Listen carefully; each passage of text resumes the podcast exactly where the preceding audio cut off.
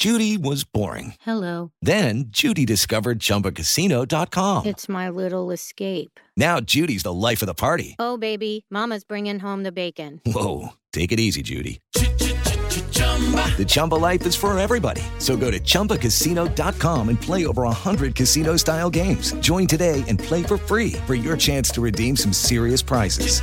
chumba ChumbaCasino.com. No purchase necessary. Void where prohibited by law. 18 plus terms and conditions apply. See website for details. Contra a Covid-19, então Bolsonaro permanece aqui no Palácio do Planalto, mesmo sem agenda pública. Deve ter reuniões com ministros e auxiliares ao longo dessa segunda-feira. Perfeito. Antônio Maldonado, as notícias de Brasília. Boa segunda-feira para você, Maldonado. E é claro que a gente segue acompanhando o dia a dia, a saúde do presidente Jair Bolsonaro e transmitindo as atualizações das informações aqui na Jovem Pan. Tiago, agora, 10 horas em ponto. Repita. 10 horas. Bom, termina aqui essa edição do Jornal da Manhã. O 20 espectador, mais uma vez, muito obrigado pela sua audiência. Continue com a nossa programação, todo o conteúdo disponível sempre para você no Panflix. Muito obrigado pela sua audiência. E nós voltaremos amanhã, Adriana, até lá. Tiago Berraich, valeu por hoje. Até amanhã às 6 da manhã. Boa segunda-feira e boa semana pra gente. Tchau, tchau.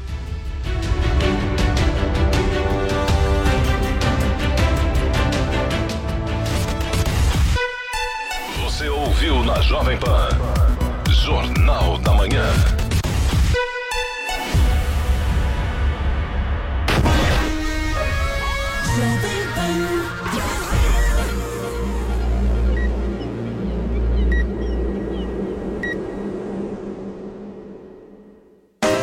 Jovem Pan Morning Show. Oferecimento Loja e 100. 69 anos realizando sonhos. Ainda bem que tem. Loja e 100. E Une a Selvi. Graduação EAD com tutor exclusivo por turma.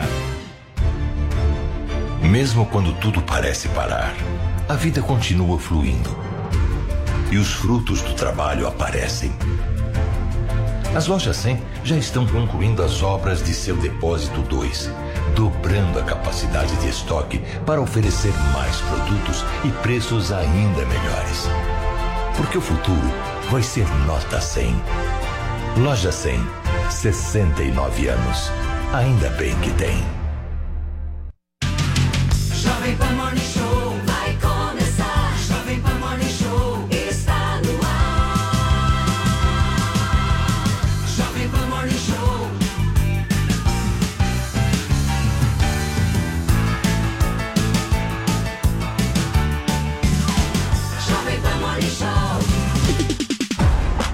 Bom dia, minha excelência. Seja muito bem-vindo, seja muito bem-vinda, porque começou a semana, estamos decolando. Este é o nosso Morning Show aqui na programação da Jovem Pan. Semana promete muitas mudanças nesse programa e a gente sempre contando muito com a sua audiência, porque nós estamos ao vivo no rádio, no YouTube e na Panflix. E para vocês que estão aí no YouTube, para vocês que estão aí na Panflix, deixa o seu like, clica no sininho para receber todas as notificações do nosso canal, se inscreve, porque o programa de hoje promete estar daquele jeito. Eu preciso explicar para vocês as regras e o funcionamento aqui desta bagaça. Bom, em primeiro lugar, Paulinha Carvalho está de férias, Férias, certo? sim. E quem nós convocamos, fizemos questão de convocar para cobri-la, meu caro produtor Vinícius. Nossa, Moura. Lady Gaga. Ah, bom, Temos aqui a- o retorno de Lady Gaga ao Morning Show. Camila Pavão, seja muito bem-vinda, querida. Muito obrigada. Bom dia, Paulo. Bom dia a todos que nos acompanham na Jovem Pan. Gente, estou muito feliz. A boa filha casa torna, não é mesmo? E estaremos juntos aí nesses 15 dias, cobrindo as férias da Paulinha. A Paulinha tá lá descansando num lugar maravilhoso. Mas você vê que o estilo não é tão diferente, É. né, Paulo Matias? Peluda, né? Sempre vermelhinha. vem. Ó, tem Exato. oncinha Nossa, também. É. O negócio é ruivitude. semelhante. Gente, tá muito frio hoje, né? Tá Tá, frio. 8 graus. Pra eu tirar a ovelhinha do armário é porque tá muito frio Ô, aqui Cá, e conta um negócio pra gente. Qual que é a hashtag do Morning Show desta segunda-feira? A hashtag de hoje é super meiga, não vai ter polêmica alguma, viu, Vini? Zero, zero. Zero, zero. A hashtag de hoje é faça uma crítica. Se você quiser criticar alguém aqui da bancada, quiser criticar alguma personalidade, alguém importante na sua vida, alguém que te fez mal, alguém que. Ou uma, crítica- uma crítica construtiva também, porque ela existe, não é mesmo, Paulo? Ainda existe crítica No morning, construtiva? não. É, aqui não. Não aqui. Aqui não tem. é aqui é esculacho. sempre pra Esculacho. fazer um. Destrói esculacho. alguma coisa pra construir outra. Com certeza. Mas a gente vai Muito dar bem. liberdade para todos de fazer os seus comentários, dizer quem que você quer criticar aí nas redes sociais. Acompanhe a gente, interaja com a gente no Twitter, coloca lá a hashtag e vamos que vamos. Por falar Boa, em crítica, Camila Pavão, ontem eu vi uma crítica do Paulo Matias na rede social. Tá bravo. O cara foi assistir Space Jam e ficou extremamente decepcionado. Revoltadíssimo, lógico. né, Paulo? Revoltado, Conta um pouquinho pra gente por Filme que, que você ficou fraco, tão pô. revoltado. Por quê? Não, primeiro, Muito ruim? primeiro Por quê, você se revolta por gastar dinheiro pra assistir um negócio daquele. Esse é o primeiro ponto. Ah, você foi né? no cinema. Fui, fui no no cinema. E aí, eu, eu, eu fui apaixonado pelo primeiro eh, filme do Space Jam, o, Sim. de você era 1996. criança, agora você tá velho, eu adorava. Não, e eu ainda adoro. Mas eu gostava muito, meu caro produtor Vinícius Moura, Diga. por uma simples razão. Porque os Looney Tunes, antes, participavam da nossa vida humana. Certo. Faziam parte. Certo. Todo o enredo do filme, pra quem assistiu sabe muito bem do que eu tô falando, era baseado numa problemática deles. Essa porcaria desse filme novo que foi lançado é exatamente ao contrário. Os Looney Tunes estão a serviço da vida e da história de LeBron James. Eu achei horrível, uma lacração horrorosa. Não tinha Pepe Legambá? Sem enredo, piadas padrão Zorra Total. Sabe É, piada tem- pa- padrão Zorra Total? Entendi. Fraquíssimo, fraquíssimo. É um filme que eu chamo um filme pastel de vento. Muito bem. É. Basicamente isso. Não tem nada dentro pena, e, enfim, Que é uma pena. pena. Uma pena. Muito bem, o, antes da gente fazer outras apresentações, porque neste Morning Show nós temos novidades, meu caro produtor Vinícius Moura, o que Sim. nós teremos de assuntos e de pautas relevantes para tratar? Sabe que o presidente Jair Bolsonaro saiu do hospital, teve alta ontem, né? Paulo Matias, ele que estava internado aqui no Vila Nova Star em São Paulo e saiu falando bastante. Falou sobre muita coisa, falou sobre a CPI, falou sobre fundão eleitoral, tá propagandeando agora uma- um novo remédio, né? Depois que o Ministério da Saúde eh, disse que não recomenda mais a cloroquina, o Bolsonaro falou que já estão estudando outro. Não é bem assim, não. Ele não vai deixar a população sem eh, medicação. E também, Paulo, uma pauta Romântico especial para um retorno que a gente tem hoje, né? De Joel Pinheiro da Fonseca. Então, obviamente que nós vamos falar sobre cloro- Cloroquina. nesse programa. Ai, que é a ótimo. pauta preferida do Joel. Que ótimo. Né? E não é só no Brasil que a cloroquina foi eh, vendida. Nos Estados Unidos também. Inclusive, um médico lá que acabou contrabandeando cloroquina É. foi a julgamento e se declarou culpado. E eu tô muito curioso para saber o que, que o Adrilho Jorge vai falar sobre os aromânticos, Paulo O Matias. que, que seria isso? Eu- Então, eu não entendi muito bem a Camila Pavão que vai explicar, mas parece que é uma galera aí que não se apaixona. É o É o Cafajeste. Adriles. É o Adriles. e, e pra variar, e Louca pra por amor, variar, ao contrário.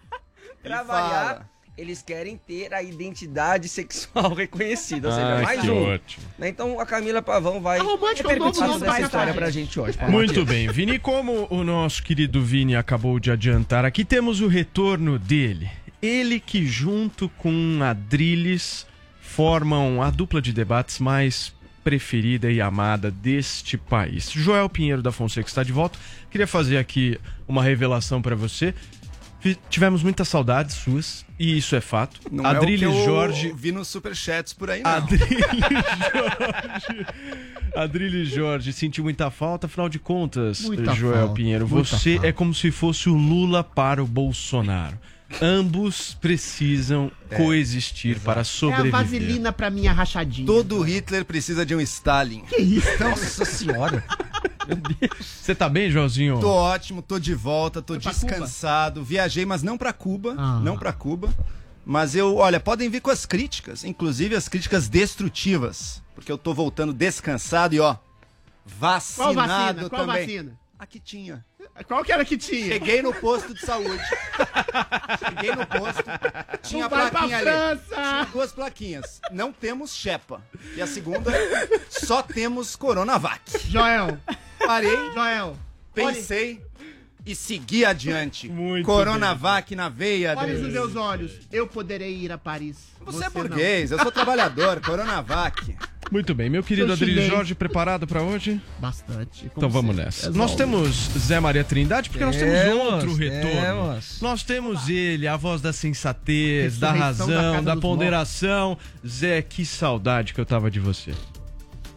Eu já, já, já estava em crise de abstinência aqui, viu? Ouvindo vocês e com vontade de falar e gritando e ninguém me ouvia. Mas eu estou até um pouco gripado, já fiz um, um teste, não é Covid. Eu já tive Covid, já fui vacinado com AstraZeneca, né?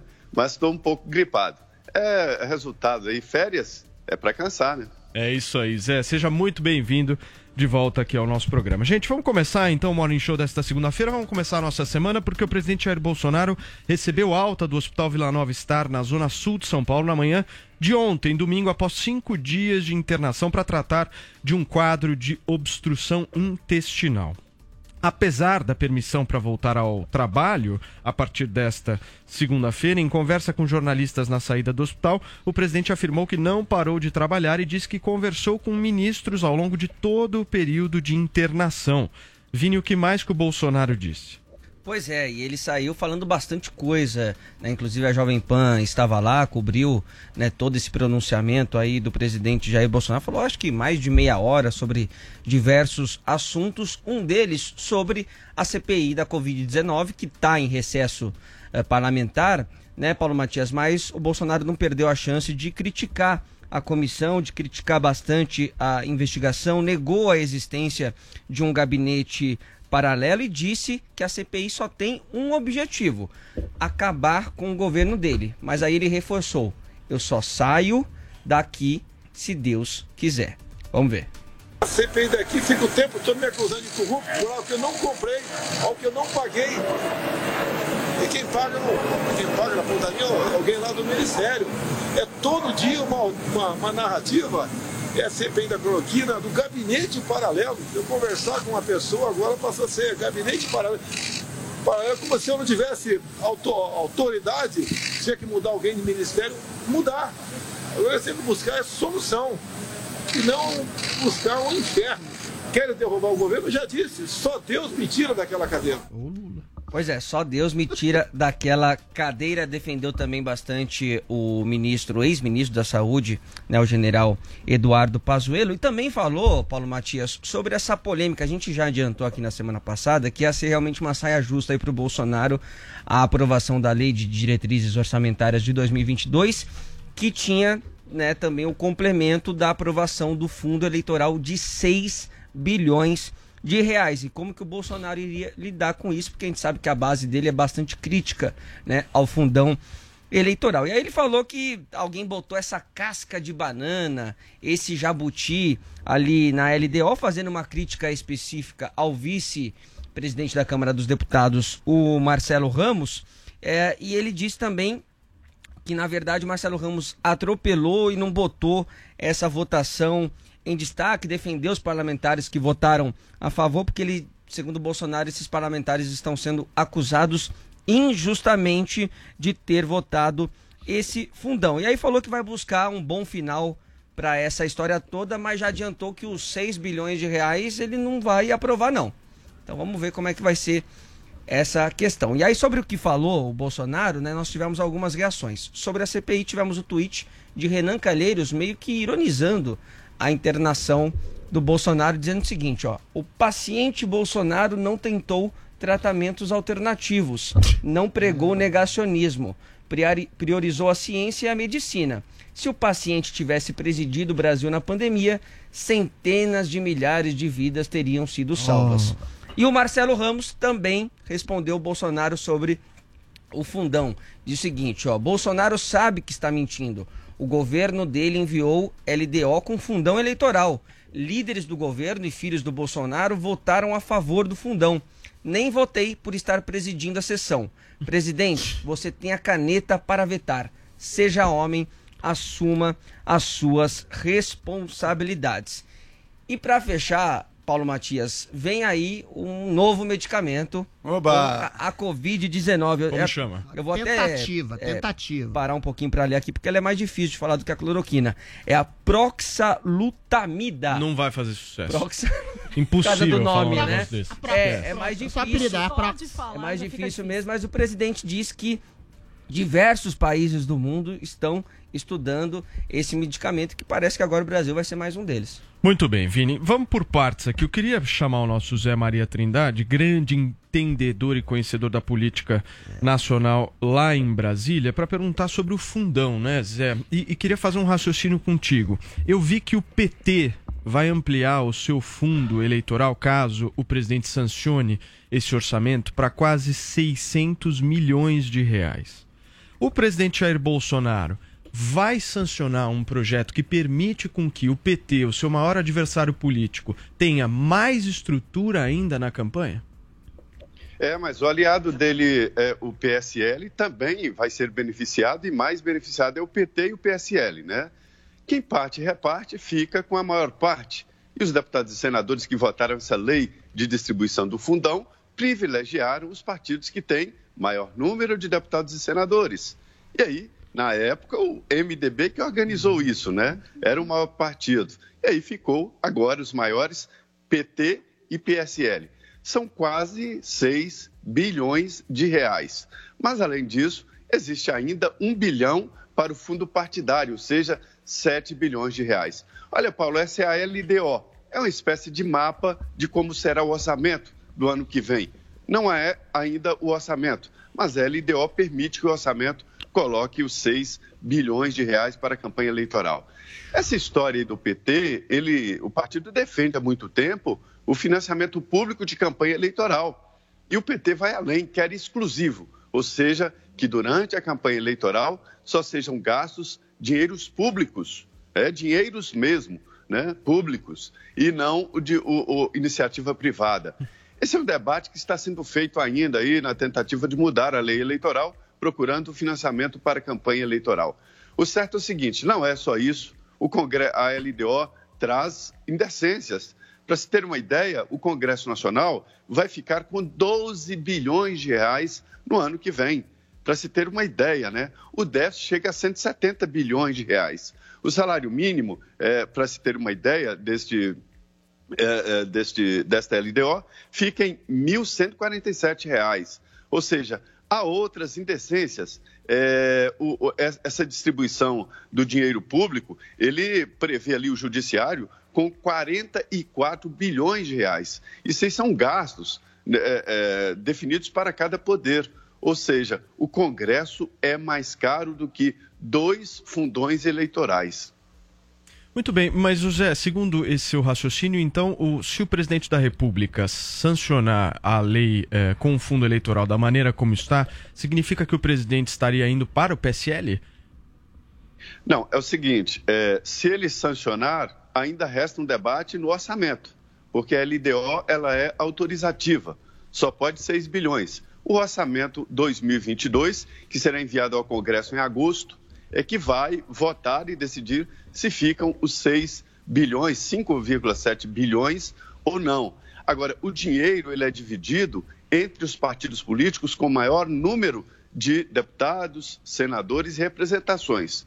E esses partidos são PT e PSL. Não, é sim. a grande bolada. Isso, isso, então, isso eu entendi. Com os dois. O PSL vai apoiar o presidente Jair Bolsonaro também. Agora, é difícil para o presidente, É. porque se ele vetar, não fica nada para a campanha eleitoral. Isso é impossível, fazer uma campanha eleitoral sem recursos. Então, ou ele veta ou deixa, ele não pode modificar.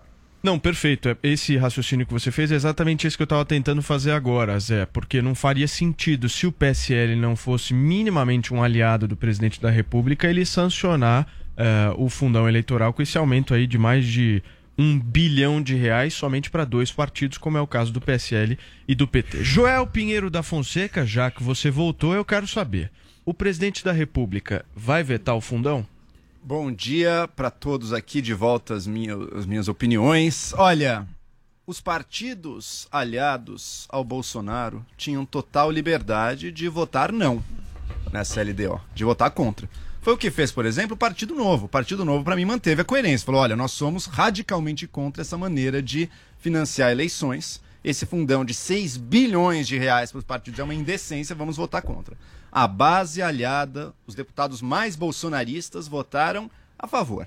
Votaram a favor com uma desculpa de que ah, a gente achou que ia poder votar contra depois, taturaram. Isso é simplesmente mentira, né, gente? É mentira porque interessa ao governo apoiar essa LDO, que agrada, sim, a sua base de apoio no Congresso. E é essencial para o governo ter uma base de apoio do Congresso. O Zé Maria falou tudo. Agora o presidente não pode mudar isso. Não é mais o caso de falar em outros valores para o fundão eleitoral, como deveria ser a discussão. tá? Deve- a discussão deveria ser de outros valores. Agora já não cabe mais isso. Cabe vetar, ou seja, deixar zero ou aprovar. Zero reais para a campanha eleitoral do ano que vem é que não vai acontecer, né? Então a gente já pode prever que isso será aprovado e aprovado sim com a anuência do governo, que foi quem colocou esse projeto SLDO para votação. Então é o que a gente vai ver sim, vai ter aprovação do fundão eleitoral. E eu digo mais, eu discordo, por exemplo, do Partido Novo quando ele quer só financiamento privado para as eleições. Acho que só financiamento privado é um erro também, porque beneficia muito quem é mais rico, quem É. tem os associados mais Boa. ricos. Aí vai ter muito mais dinheiro. Eu acho que tem que ser mantido com financiamento em parte público e em parte com doações individuais, como o que estava valendo até agora. Até com, eu defenderia até mais limites nas doações dos muito ricos, para não poder desbalancear tanto. Mas o que, que era importante? Você mantém uma parte do financiamento público, ok. Mas esse financiamento público não tem que aumentar. Que diminuir. Ele tem que ser reduzido. A campanha no Brasil já é caríssima. São campanhas multimilionárias, não precisa de tudo isso. Financiamento público, sim, mas com menos, não com mais do que a gente já fazia. A gente está caminhando na direção contrária. Ô Joel, se a gente fizer um raciocínio é, bem rápido assim e, e fácil, de fácil compreensão. Nós tivemos as eleições municipais que nós temos uma quantidade muito maior de candidatos, porque nós temos mais de 5 mil municípios, candidatura a vereador, candidatura a prefeito, e não teve esse valor, né? Exato, são Ou muito seja, mais candidatos. Você tem o argumento de que, ok, mas são campanhas locais no município. Mas hoje em dia, com a internet, você barateou muito chegar com a sua campanha mais longe. Então, até- além de tudo, o avanço tecnológico ele dá mais motivos para a gente baratear as campanhas eleitorais e não encarecê-las. Então, é um retrocesso total que a gente está vendo aí, mais dinheiro para os partidos se locupletarem e corremos um risco também. Com as manobras que estão acontecendo no Congresso, a gente corre o risco da cláusula de barreira deixar de funcionar. Essa cláusula é essencial.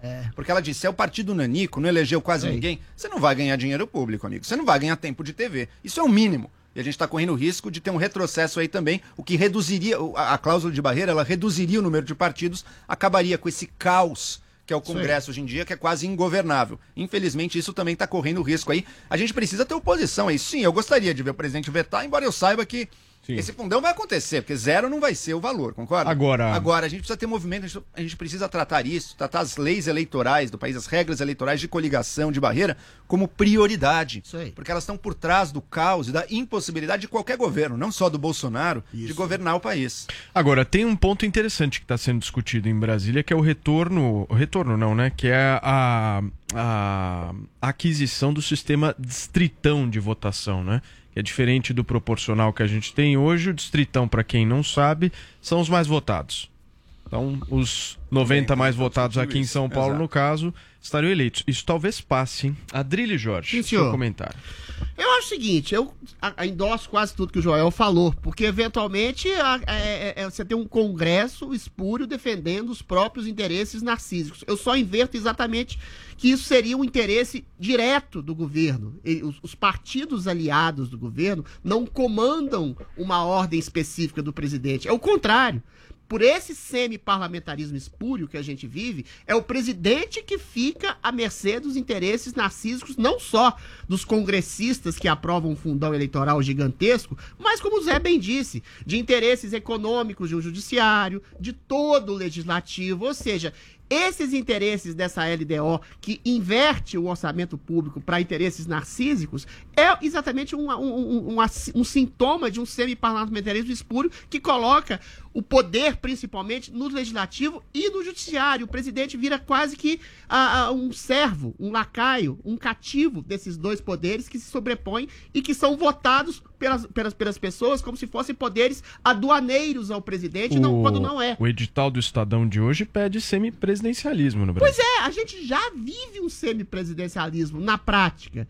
O, o editorial do, do, do Estadão quer simplesmente tolher mais ainda os, os poderes do presidente. E aí o presidente, como qualquer outro presidente, fica com a, com a faca no pescoço. Se ele não aprova, ele perde em grande medida a, a, a- a possibilidade de governabilidade. Então ele tem que endossar, ele é, ele é obrigado a endossar essa excrescência. Agora eu não queria deixar de comentar também que o presidente tem uma alta, mas a doença maior é a do espírito da mídia e a do espírito de um tipo de poder espúrio de político que quer falar que o Pazuello quis vender vacinas ao triplo do preço numa negociação escusa, querendo algum tipo de propina, sendo que a reunião foi gravada absolutamente ratificada, todo o ministério, qualquer pasta do governo faz negociações e o fato é que Mas ele as disse na vacinas CPI que não participava desse As- tipo de negociação. pode ter mentido. Eventualmente é uma mentira. É uma mentira de um ministro que, é o- que- que tropeçou numa casca de banana. Agora, dizer que o governo quer propina, o governo que o governo quer superfaturar vacina, sendo que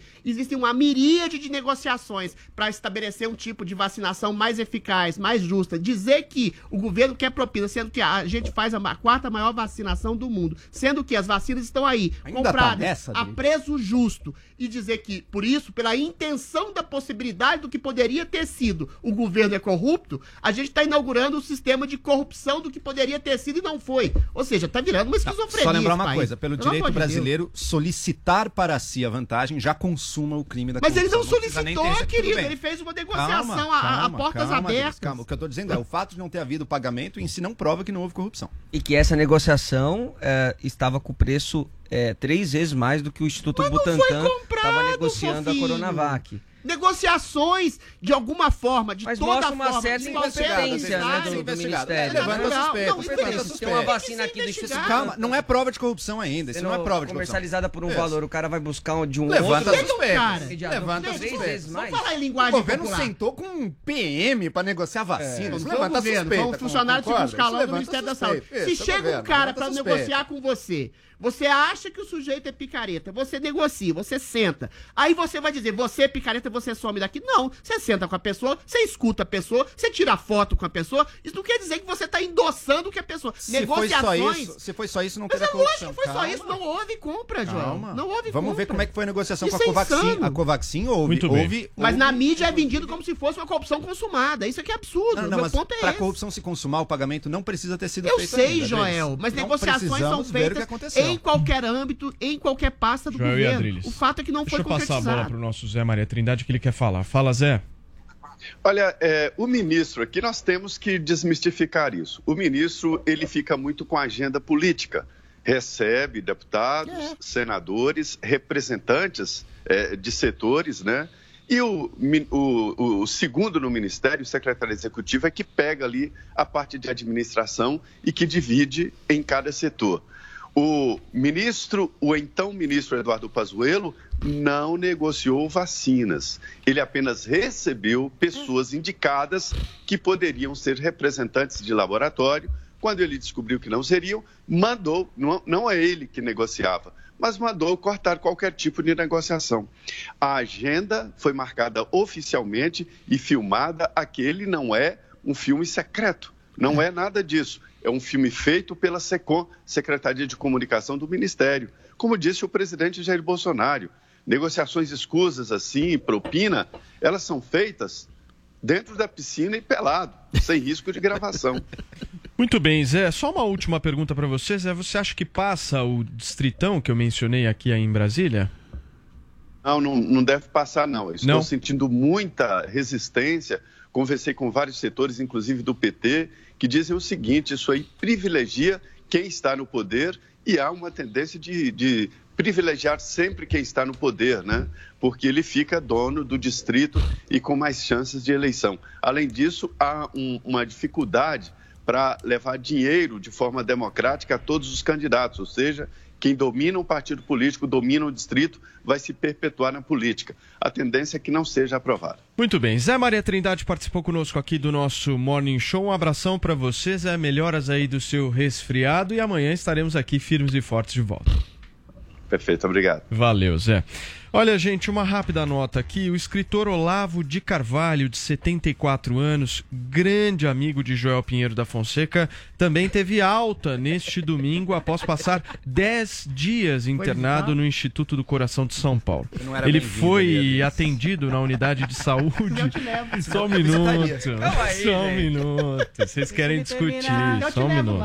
Só um Você é minuto. bem-vindo ali naquela- Peraí, peraí, peraí. Olha, gente, ele foi atendido na unidade de saúde em 8 de julho após sentir um mal-estar súbito durante um voo entre os Estados Unidos e o Brasil, segundo o próprio hospital. Olavo foi submetido a tratamento para compensação cardíaca. De acordo com os médicos, o escritor deve permanecer em repouso em casa, esperando orientação para continuar o tratamento do quadro de urologia. Agora sim, Joel, você foi visitá-lo?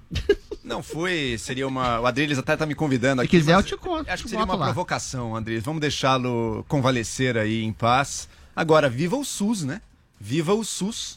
que tratou o Olavo de Carvalho, que sempre falou mal do Brasil, que tudo é uma droga no Brasil, que se vive muito melhor nos Estados Unidos, ele é muito melhor lá, mas na hora de pagar as contas Não, médicas... mentira, mentira. Peraí, peraí, Na peraí. hora de pagar contas são caríssimas, a O Olavo falou é explicitamente saúde agora. Não, é peraí, peraí, peraí. Calma lá, você vai matar o Olavo de desgosto de novo. O Olavo falou foi Deixa eu só, deixa eu só te pauta isso. O É, Olavo disse pauta, já era, especificamente. mas minha vez, Adriles. Pelo amor de Deus. Peraí, peraí, isso. isso vocês, Não era nem vocês- ouviram. Não, você tá vocês falando ouviram mal do quando eu Olavo, falei que peraí, isso era uma nota? Isso, ouvi. Não, agora, uma não, nota. peraí, mas deixa eu responder. Vocês estão transformando O Olavo disse especificamente quando É caro, pisou em Adriles. solo brasileiro, falou: a medicina brasileira é muito Tá melhor do que a certo, é medicina isso. americana. Mas o que que é melhor? A medicina É o americana SUS, é cara. a especificidade da Melhor é especificidade. Mas ele nunca falou especificamente mal do SUS de uma maneira geral. Muito bem, ele falava da, mal é ciências socialismo, humanas do Brasil, que é tudo comunismo. Sim. Qual que, qual que é a oposição que os americanos Não, fazem à é saúde pública? você tá fazendo. é comunismo, Isso é uma ilação que você tá socialismo, fazendo não sei o quê. O Não é, Olavo cara. de Carvalho diz que a medicina mundo brasileira é muito melhor que a tá certo. americana. É sempre Deixa, dito. deixa, deixa aqui a pergunta. Será que Chega. a tecnologia da medicina brasileira é melhor que a americana? Não. Chega. Não, é que, porque que é melhor? Peraí. Eu acho que. Vamos dar aquela desligada no microfone. Chega. Olha, já eles voltaram agora e transformam uma nota numa discussão. Vocês vão ficar com o microfone desligado porque aqui é ditadura. Olha, gente, um médico nos Estados Unidos acusado de comercializar uma cura milagrosa para a Covid-19 se confessou culpado em um tribunal federal. Vini, o que, o que é que ele vendia? Cloroquina. Sério? Hidro... Hidroxicloroquina. Olha, essa pauta eu vou admitir, ela foi selecionada a dedo pra volta de Joel Pinheiro É, da isso é Fonseca, pra deixá-lo porque ele satisfeito. Qual foi a negociação tema. É um escusa presente né, de, De volta às férias. para o Joel Pinheiro Tá aí, da meu, Fonseca. tá aí. Mas nós já estamos vendo o sujeito aí na nossa tela, né, Paulo Nada Matias? O médico James Ryan Staley, de 46 Coitado não, anos, que teria, portanto, segundo investigações do FBI, contrabandeado hidroxicloroquina É, para os Estados Unidos para comercializá-la no chamado kit Covid. Então, o kit Covid não é, é, propriedade só do Brasil, existia Os também clientes dele eram brasileiros? será? nos Estados Pois é, né? A gente não sabe disso, mas você sabe, Joel, que ele contra- chegou a contrabandear 11 quilos Nossa. de, ah, de um fornecedor chinês e esses produtos Ó. chegaram até os Estados Unidos em barris de extrato de inhame.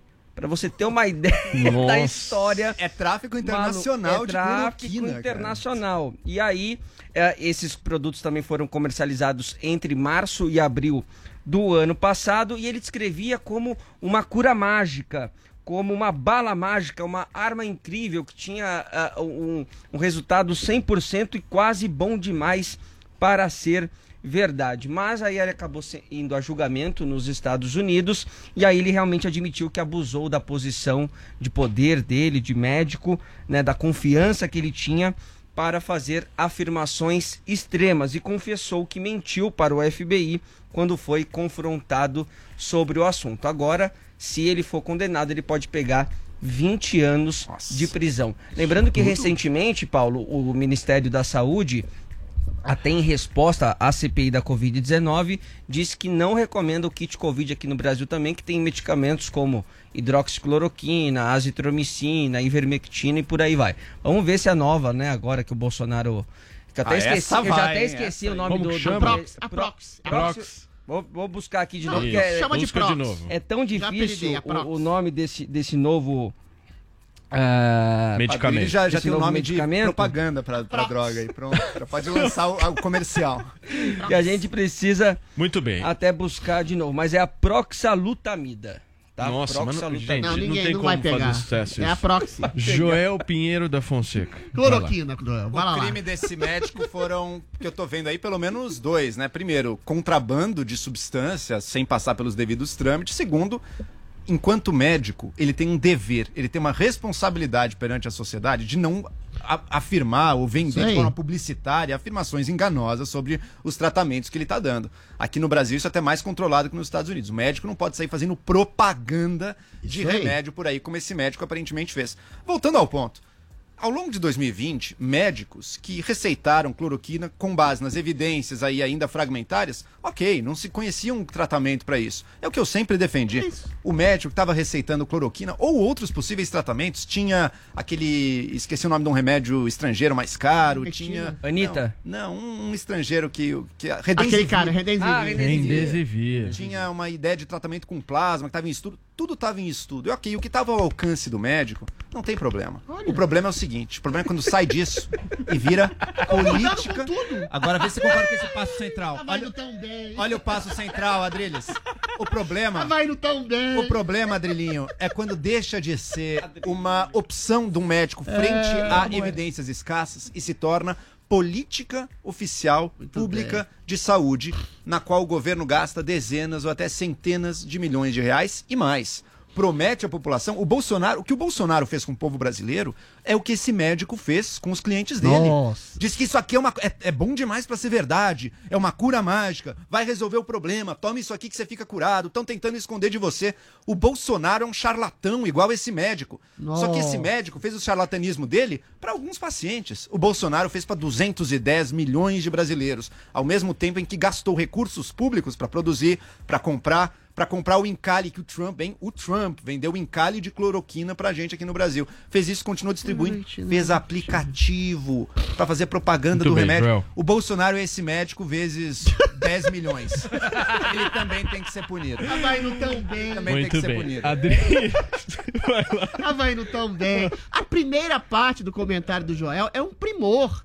O médico foi condenado taxativamente, objetivamente condenado, porque ele é um médico que estava vendendo a possibilidade de uma cura que não, devi, não tinha sido devidamente testada pela ciência. O médico foi condenado por ter contrabandeado um produto e vendido como uma cura mágica de uma ciência que ainda era incipiente, ou seja, as pesquisas em torno da hidroxicloroquina, da ivermectina, de outros, de outros remédios anticoagulantes que eram e ainda são em grande medida ministrados por vários médicos do Brasil e do mundo para combater, sobretudo, os sintomas da doença, para reduzir morte, reduzir infecção. Agora a é uma passou, coisa né? Absolutamente legítima. A ivermectina, por exemplo, ainda está em fase Pode de ser, estudos clínicos sabe, lá chance. em Oxford. Ou seja, parece que, ao que tudo indica, reduz em 56% do índice de mortalidade. Ou seja, Ah, está beleza. em projeção, em estudo, em pesquisa. Numa doença desconhecida, com sintomas graves, com índice alto de mortalidade, é claro que, eventualmente, um presidente, no afã de querer curar a sua população, pode apostar objetivamente em algum tipo de medicação. Esse médico mas tinha o afã de curar o paciente nunca- dele, Não, né? não, ele Ué. lucrou com uma cura O mágica. presidente não lucrou Calma lá. O Bolsonaro quis exatamente estabelecer uma aposta política, sim, que seja, mas numa possibilidade de cura da população. Ele nunca disse que a cloroquina era a cura mágica do Não, Covid-19, vê como você sempre dele. disse. Pelo- pra Eventualmente, assim como, assim como, Joel, quando se apostaram em vacinas que ainda não existiam, em vacinas que ainda estavam em fase experimental, houve e há até hoje uma pressão. Peraí, Joel, peraí, Joel. Houve e até hoje uma pressão retrógrada do presidente ter comprado, por exemplo, uma vacina da Pfizer com, com cláusulas draconianas, leoninas, que é de uma vacina que ainda não existia. Hoje a vacina, a gente sabe que em grande medida, ela é, é funcional, é eficaz. Infelizmente, a cloroquina ficou abaixo desses estudos. A ivermectina, por exemplo, por sua vez, ela está acima desses estudos. A possibilidade dela ser eficaz é maior que a cloroquina. Agora, você não pode dizer que o Bolsonaro vendeu uma cura mágica, que ele contrabandeou um produto, ele comprou de maneira oficial. Ele disse da possibilidade da cura de maneira oficial. Até, a meu ver, Tem uma linha aí eu você, concordo que ainda. exagerada. Mas linha é pra você. diferente. Vamos- Essa linha é Uma muito linha. Diferente de um médico que vende uma cura mágica e de um presidente que aposta em medicamentos, quer seja vacina ou cloroquina, pra tentar salvar uma população de uma doença desconhecida, Ô, Joel. Uma você linha pra voltou, você, você já traz cloroquina pra pau. Eu não, é o Vini. Não foi ele, não. É o Bolsonaro. Se não for, agora ele mudou a nota, mas até semana passada ele também estava falando em cloroquina ainda, a gente comenta. Adriles, Ah. Você condena a ação no varejo, o crime do médico, mas Não, você perdoa é outra a coisa mesma completamente ação diferente. no atacado, que é o Bolsonaro. Você condenaria Muito bem, comprar uma vacina chega. que não existia ainda? Não. Então. Quem fez isso? Todo mundo tá fazendo isso. Até Ô. eu estou querendo incriminar o presidente por não ter comprado a vacina em agosto. Ok. Agradeço a participação de vocês. Próximo assunto. a Cloroquina também na teste. Desligou, Reginaldo, por favor. Vini, esses dias nós falamos da decisão da Secretaria Especial de Cultura de barrar aquele festival de jazz do Capão na Bahia na Lei Rouanet, justificando que o evento se colocava como antifascista e pela democracia. Dias depois, o escritor Paulo Coelho foi às redes sociais anunciar que doaria, por meio da fundação dele, um valor para cobrir os gastos do festival, né? Foi, Paulo, ele acabou se sensibilizando aí, né, com essa recusa do- da Secretaria Especial de Cultura de dar esse, dessa verba, esse recurso da Lei Rouanet para esse festival e aí ofereceu recursos da própria fundação para que o festival, para que o evento possa ocorrer. Nós temos até o tweet aí do Paulo Coelho, dele falando eh, sobre esse assunto, né, porque ele não tinha nem o, o contato ah, com o pessoal do, do festival.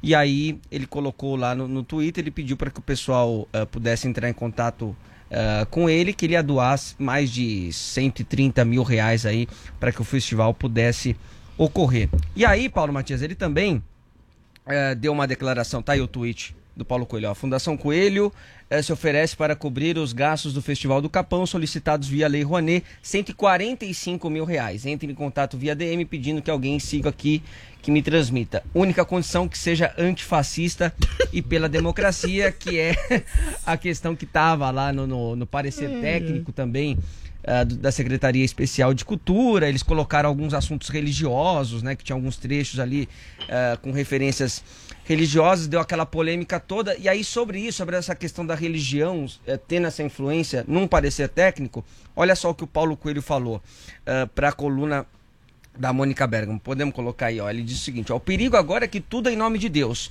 Religião não é falar, espiritualidade é agir. Essas pessoas se dizem cidadãos do bem e tudo que elas querem é espalhar o ódio, o desamor. Estão fazendo da religião uma arma de opressão. E isso já aconteceu no passado, mas não pode acontecer no presente. Não estamos mais na Idade Média. Você sabe que apesar disso, Paulo, o Paulo Coelho disse que não tem censura no Brasil, que na verdade a censura é feita até de uma outra forma, como uma forma de estrangulamento. Então, ao invés de você impedir, você tira recurso daquilo que você não quer que seja eh, espalhado, divulgado, enfim. E aí ele continuou as críticas também ao governo Bolsonaro. Ele diz o seguinte, ó, nada podia ser pior. E não sou só eu que enxergo isso, é o mundo inteiro. Esses são os dois cartões postais do Brasil hoje: as queimadas e a maneira como o país geriu a pandemia. Todo mundo acha isso uma barbaridade e vai tentar explicar para eles. Ah, mas vocês elegeram o Bolsonaro. Eu não elegi ele. Lembrando que o Paulo Coelho mora na Suíça. E ele continua a crítica, ó. O país está se desintegrando a olhos vistos. Não há uma pessoa com quem eu converse hoje em dia que não saiba quem é o presidente do Brasil. Hoje, o Brasil é um dos países mais execrados no mundo, por mais que a gente fale coisas boas para defender. Bolsonaro é a figura folclórica do momento. Vini, ele falou alguma coisa sobre Cuba? Não.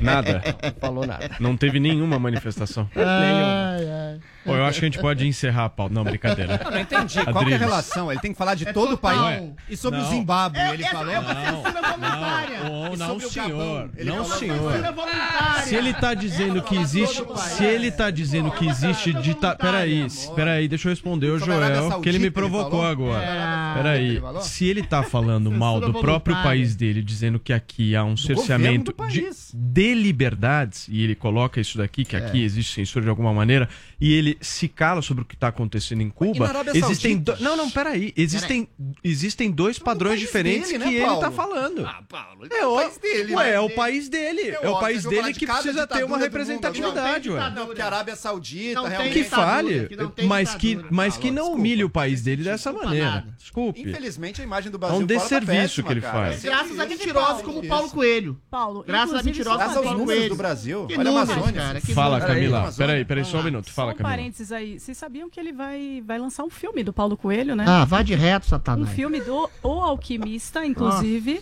E a produção sabe de quem que é? É toda americana, tá? Não é brasileira. E quem vai produzir esse filme é o Will Smith. Ah, é? Bacana. Que beleza. Você tá louco pra assistir. Ótimo. Muito bem. Joel Pinheiro da Fonseca. Defenda o Paulo Coelho em um minuto. Não tem defesa nem ataque. Ele constatou algo simples. Olha, infelizmente, sim. A imagem do Brasil lá fora tá péssima. Graças em grande parte à coisa ambiental, a questão ambiental. Isso são os números falam por si mesmos, o avanço desenfreado do desmatamento. Agora eu queria trazer para o outro tópico, que é a atitude da, da- de negarem a Lei Rouanet, do governo negar a possibilidade de Lei Rouanet para um projeto. Vocês leram aquela justificativa? Certo, vocês discutiram aqui Trouxe até na aqui. época. Coloquei A arte tem que ser para Deus. Que, que- que vergonha é essa? Que coisa ridícula, cafona. Ao mesmo tempo que querem aprovar a Lei Rouanet, daí sim, para música gospel, não sei o quê. É uma vergonha estar vivendo isso no Brasil. Lei Rouanet, gente, é para estar todo o projeto tem que ter o direito. É um projeto artístico, não é dar dinheiro público. Ele vai junto aos patrocinadores privados tentar captar aquele dinheiro. Terem negado para esse projeto mostra a mentalidade mesquinha, tacanha, retrógrada e burra, altamente, profundamente medíocre que governa a política cultural nesse momento que a gente vive. Agora, como é fácil morar onde que ele mora? Genebra, Suíça. É, e dar pitaco no Brasil, né? Adriles. Paulo Coelho é um dos autores mais execrados pela crítica literária do mundo, né? verdade, isso é verdade. É um dos autores mais medíocres do mundo, que ganha dinheiro exatamente com a sua mediocridade. É muito bom, e eu concordo em certa medida com o Joel, que ele dê dinheiro para um projeto de uma música popular. Eu até ataquei e critiquei veementemente aqui o Ministério da Cultura. É diferente você fazer uma música em que há artistas acéfalos e bucéfalos que falam de antifascismo. A música em si não é antifascista ou pró-fascista ou quase qualquer outro tipo de coisa. A música não tem ideologia, ela rompe os grilhões da ideologia. É muito bom que o Paulo Coelho dê dinheiro. Agora, em, em relação, ele fala uma coisa que existe um estrangula, uma censura pelo estrangulamento de alguns temas. Aí o Paulo tem toda a razão. Quando ele cita mentiras intencionais como devastação da Amazônia, como possibilidade de uma ditadura, como gestão da pandemia que, foi, que ficou toda em cargo pelo STF, pelos prefeitos, pelos governadores, ele sim está dando um golpe, na verdade, e censurando a realidade e vetando a verdade em nome de uma mentira internacional que coloca Lula como um Marte, que coloca Fidel Castro como um Marte, que coloca Cuba como um país socialista maravilhoso e que o povo que está se rebelando lá é tudo orquestrado pelos Estados Unidos. Esse tipo de mentira, Joel Pinheiro da Fonseca, que é globalizada, que é propagandeada mundialmente, é encampada, aí, é encampada tem, pelo senhor mentira. Paulo Coelho. Assim como a mentira. Amazônia. Deixa eu completar. Assim como a mentira da obra dele é de uma falsa sabedoria,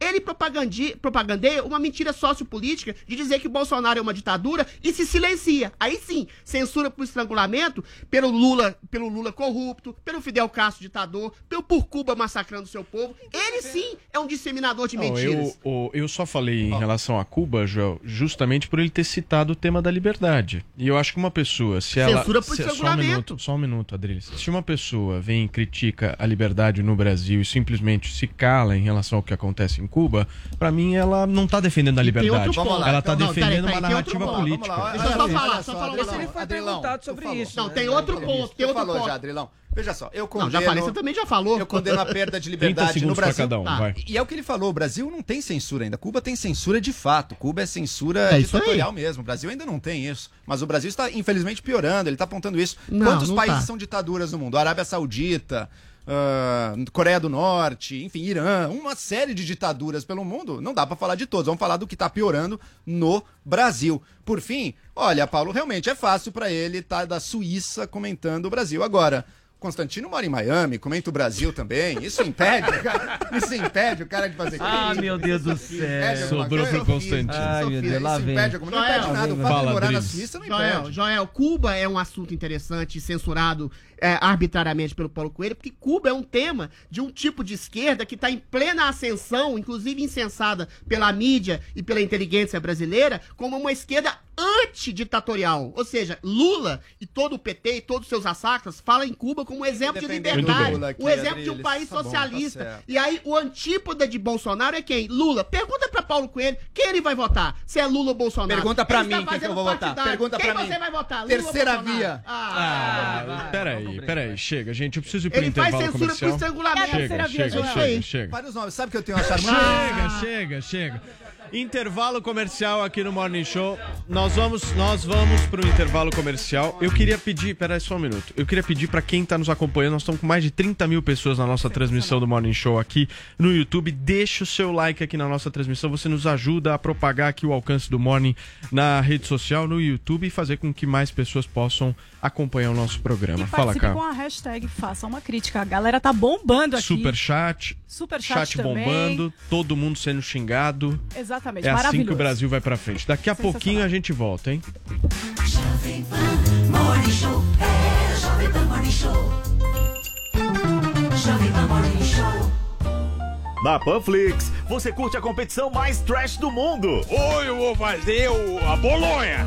O bolo de empinafre da Jamaica. No Master Trash. Mas se você tem uma pergunta pra fazer, é com ele. Boa tarde, Bolsonaro. Eu sou casada há 20 anos. Eu gostaria de saber o que eu faço para meu marido ficar feliz. Pede o divórcio!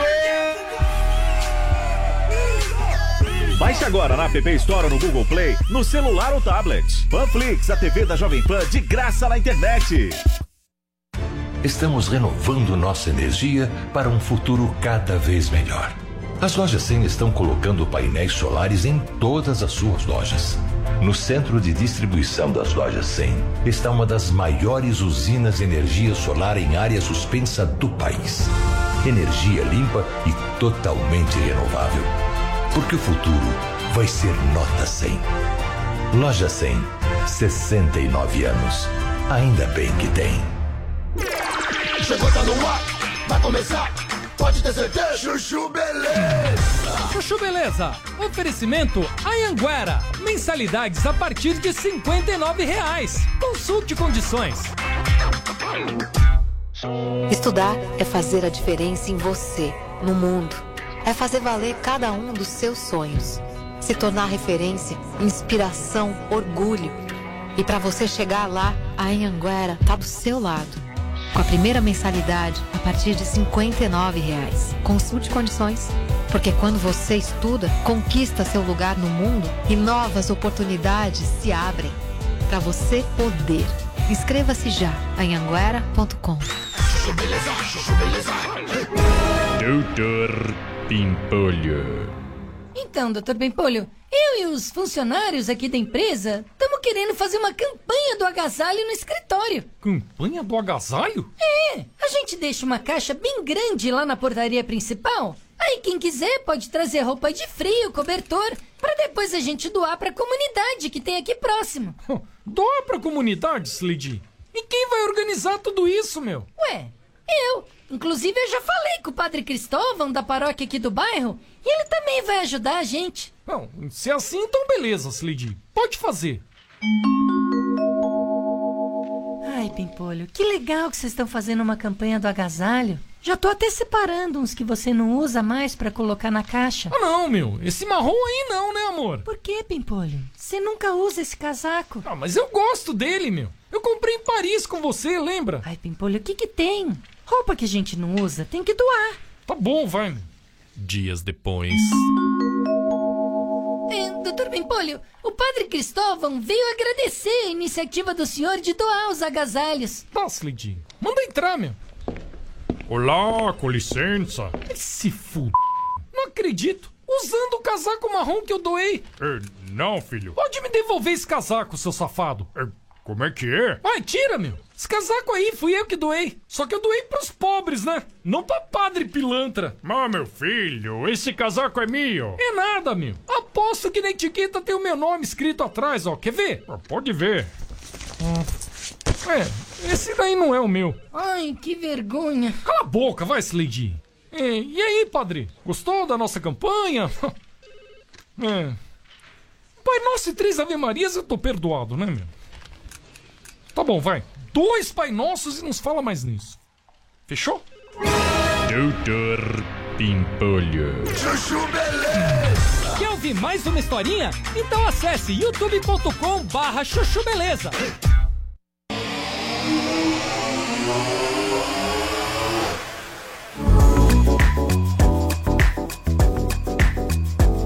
Muito bem, estamos de volta aqui na programação da Jovem Pan com o nosso Morning Show. Camilinha, eu já vi que você vai estrear com tudo hoje. Em que história é essa de pessoas que não se apaixonam, que querem ter a identidade sexual reconhecida? Quem são esses seres? Como nós os chamamos? Do que vivem, né? Do que se É, alimentam, exato. do que respiram. Exatamente, olha. Tô com um exemplar aqui do lado. Nós estávamos- inclusive, estávamos esperando o Adriles voltar para participar ultra dessa pauta romântico. com a gente, que ele vai adorar essa pauta com toda certeza. Bom, gente, essa, esse assunto ele tem repercutido muito desde o ano passado, um pouquinho antes da pandemia, e tomou mais força durante a pandemia. Os aromânticos. O que é isso? Já pensou como seria se você não se apaixonasse nunca? Nunca mesmo. Nada de borboletas no estômago, Horrível. pensando em crush, nem dor de cotovelo por um amor não correspondido. O que parece inimaginável para uns é uma realidade para outros, os aromânticos. Mas o que, que é isso? É um movimento de pessoas que não sentem, seja de forma total ou parcial, atração romântica por outras pessoas. Inclusive, a gente separou um caso aqui é, até uma matéria que, que foi dada no jornal O Globo, tá? É, falando a respeito disso. Aqui a gente está vendo na tela exatamente a bandeira dos aromânticos. Eles se identificam com essa cor, essas cores, que é o verde. Uma mistura de palmeirense com corintiano. Exato, mas não é nada disso, tá? Na verdade, essa, essa bandeirinha aí, ela representa as cores deles, que é exatamente contrário ao rosa, que o rosa ele traz na bandeira é, do LGBTQIA+, é, exatamente o lance do, do romantismo e tudo mais, e o verde, ele tem esse lance de não ter sentimento algum, de trazer a frieza, A o selva. cinza e o preto da tem bandeira, não? Selva. E a gente trouxe um caso aqui de que saiu no jornal O Globo de um, de um casal que uma dessas pessoas é a romântica. A Olha outra só. deve ter ficado feliz. Super feliz, só Meu que cônjuge não. não é apaixonado por mim, só me tolera. Quer dizer, um deles só se declara. Só o um, outro é. não. O outro é Exatamente, apaixonado. o outro é apaixonado. É, um- é um casal Coitado. que um Certo. realmente se identificou dessa forma, se colocou dentro desse grupo dos aromânticos e outro e o Ok. outro não. E ficou bem chateado, mas vou contar agora pra vocês. Olha, o soldador catarinense Fábio Miller, de 28 anos, ele nunca sentiu aquele amor que se vê em filmes, novelas e músicas. Ele é casado há seis anos e ele tinha dificuldade em retribuir o romantismo do marido, gerando desgaste no relacionamento. Foi então que, numa pesquisa sobre bandeiras LGBTQIAP+, no ano passado, ele deparou-se com as cores verde, branca e preta da. Meu Da Deus. bandeira romântica, o verde se opõe à cor rosa, como eu comentei aqui com vocês, que está associado ao romance, e a escala representada, ah, representando né, os diferentes níveis de aromanticidade, também identificada como aro. Essas pessoas elas se identificam como aro. Aros. É, exatamente. Aros? Mas não É o Aros? Aros, Aros aqui da Jovem Pan. Que fique claro, Aros, se você estiver me ouvindo O Aros é agora, me apaixonado. Os aros vão chegar aqui. O Aros da Jovem Pan é apaixonado. Ah, é? Não sei. Não vamos causar polêmica e jamais comprometer a vida dele em relação à esposa dele, ok? Bom, foi uma revelação, né? É, Miller ele passou a se identificar como um aromântico, ou seja, alguém que não sente interesse romântico por outras pessoas. Os aros, como eles se apresentam, podem gostar de sexo ou não, podem ter relacionamentos Nossa, sérios ou superficiais. Espera aí, Adreles. Podem ser héteros, tá? Gays, bi, Ah, trans, tá. ou seja, Muito pode se obrigado. classificar em qualquer opção sexual, porém não tem sentimento nenhum, não tem romantismo, não tem melação, não tem nada disso. O negócio é o sexo só. É, exato. É, a única é invariável é, eles Ou não nem se apaixonam, Tá. tá? Eles não se apaixonam, pelo menos não da forma como seus antônimos ou alorromânticos entendem a ideia de paixão. Perfeito. Não tem paixão. O que costumava ser visto como uma frieza emocional, agora É vem sendo falar, reivindicado como uma identidade sexual. Cid Moreira. Inclusive foram lançados vários fóruns, vários grupos.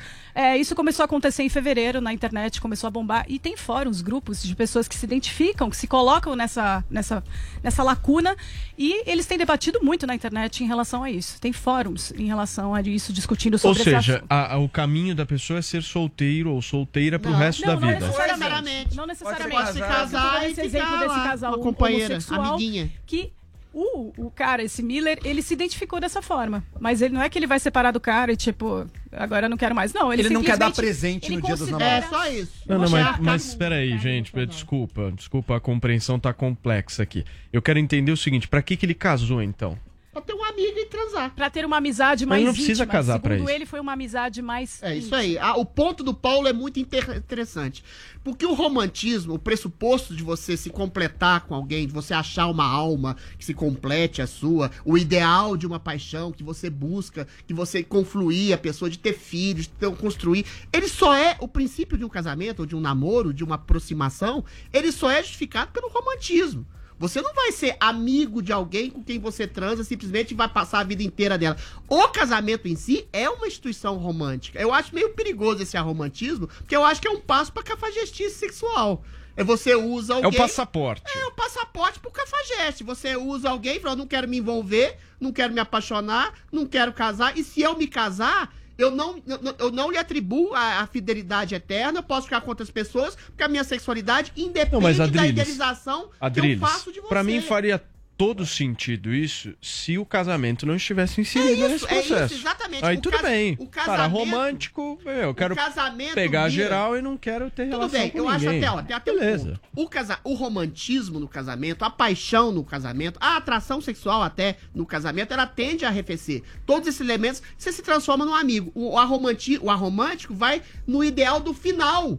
Desse, Essa é a anti-ideal do final é do pergunta. casamento. Você já chega, vamos estabelecer um pacto de amizade em que eventualmente eu posso até não ter tesão em você, não sou apaixonado por você, não gosto tanto de você assim, mas te acho um cara legal, uma, uma mulher legal e vamos ter uma parceria, vamos ter filhos. Ora, isso não existe, porque a gente sabe que o casamento é um problema. Você tem relações problemáticas em qualquer medida, por mais que você seja apaixonado. E aí, nessa medida em que você é romântico, você não estabelece um vínculo afetivo, por que, que você não pode trair ela com outras pessoas? Por que Peraí, você não pode Adriles. ficar com outras pessoas? Você, ou seja, a objetificação do corpo do outro vira simplesmente o, pr- o próximo passo do aromântico. Ou seja, é uma coisa meio insensível. Sabe como eu vejo esse? e Não, tira só, prazer só um minuto, só um minuto, Joel. Só Deixa um eu só minuto. concluir Fala, aqui, gente, o assunto para vocês debaterem a respeito, que eu sei que tem pano para manga.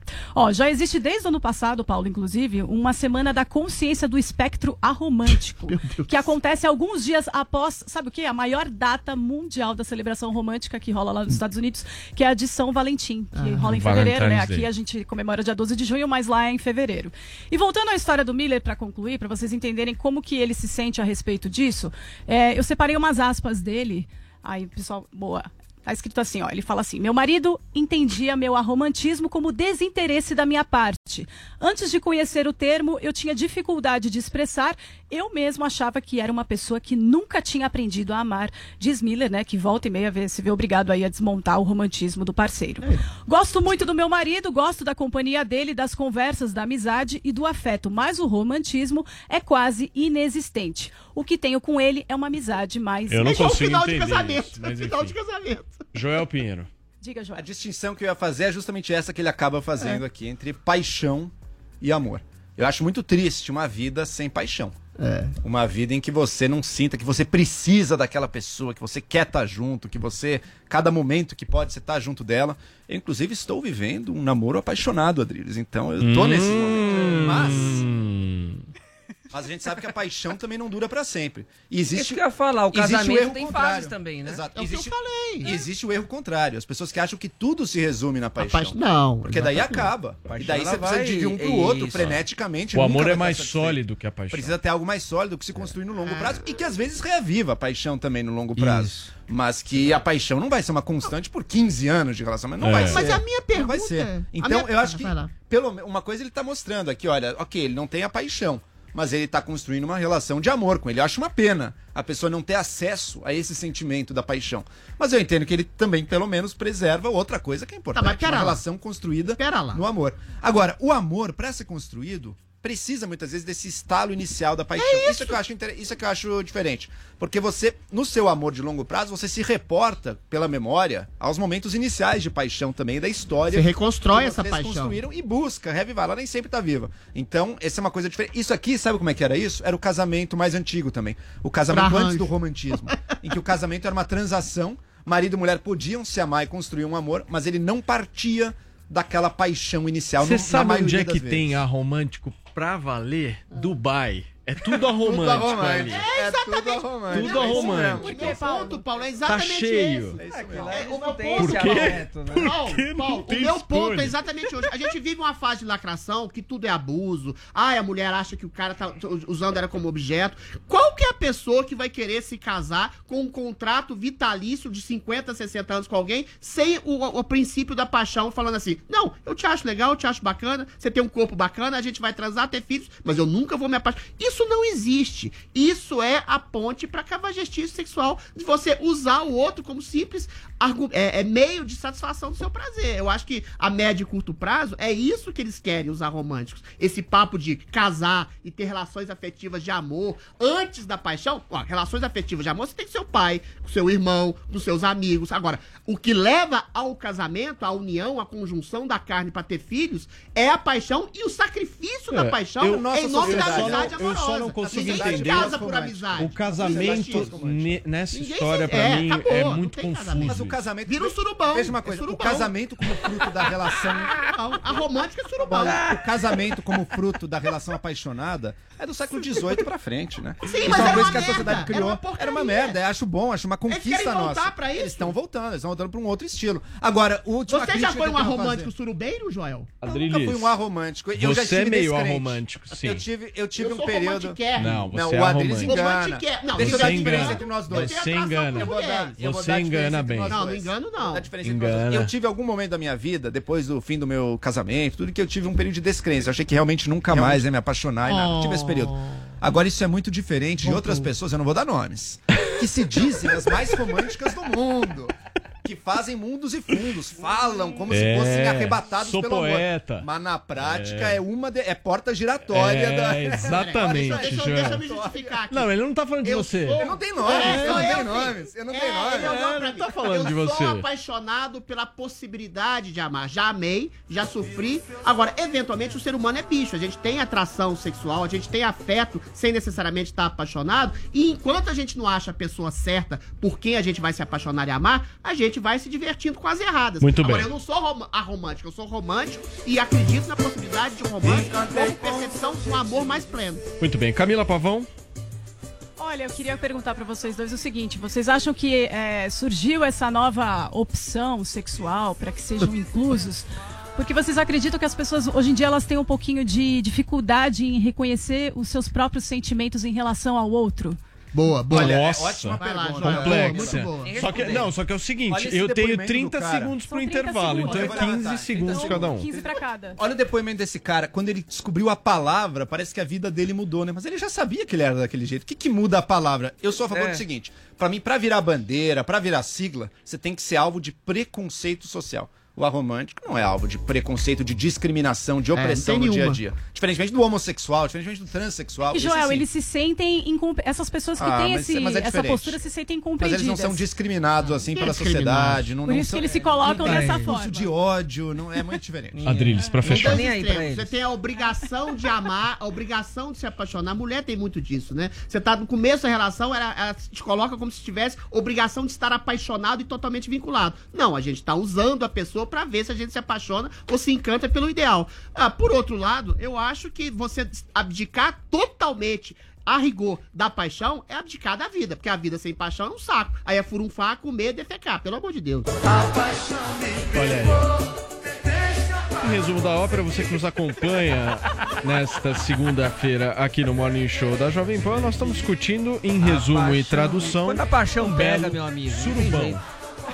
É o surubão. Deixa a Todo paixão arromântico te é um pegar, é um surubeiro. Deixa a Aqui é paixão te surubão. pegar. Pega, já me pegou. Larga no dia seguinte. Já me aí não tem nada a. É surubão. Um Muito bem. um. Camila Pavão, eu vou para um rápido intervalo comercial. É muito rápido, mas na volta tem muito mais Morning Show. Você que nos acompanha agora pelo YouTube, deixa o seu like aqui na nossa transmissão, a gente Superchat. agradece. Gente, daqui a pouquinho o programa tá de volta.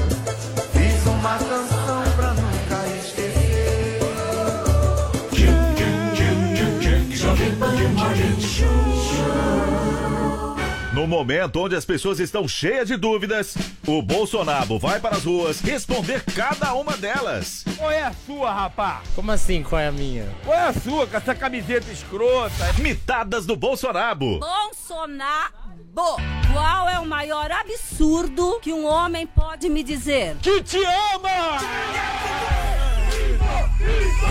Baixe agora na App Store ou no Google Play, no celular ou tablet. Panflix, a TV da Jovem Pan de graça na internet.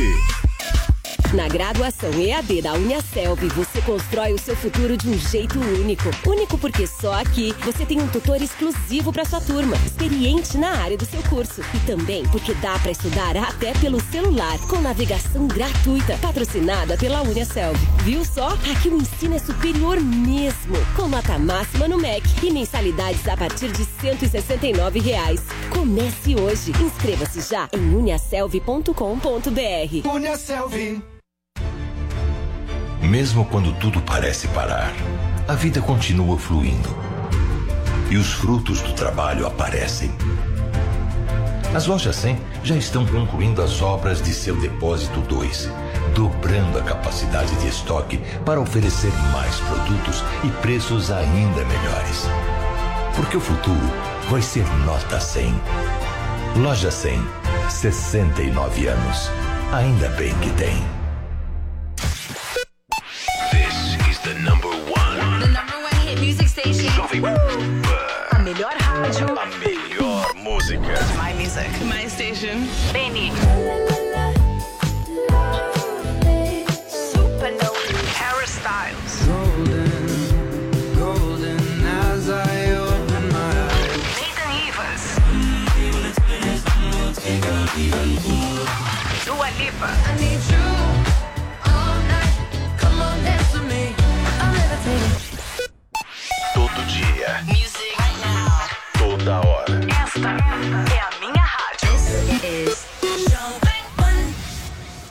Com o outono e o inverno, chega a estação da gripe, que pode ter consequências graves e também pode ser confundida com o Covid-19. Você sabia que a vacina contra a gripe é atualizada todos os anos para combater as mutações do vírus? Aqui, na PPVAC, você encontra a vacina quadrivalente, a melhor e a mais eficaz contra a gripe. Proteja a sua saúde e a de sua família. Ligue para 3813 9611 e agende sua consulta ou vamos até você.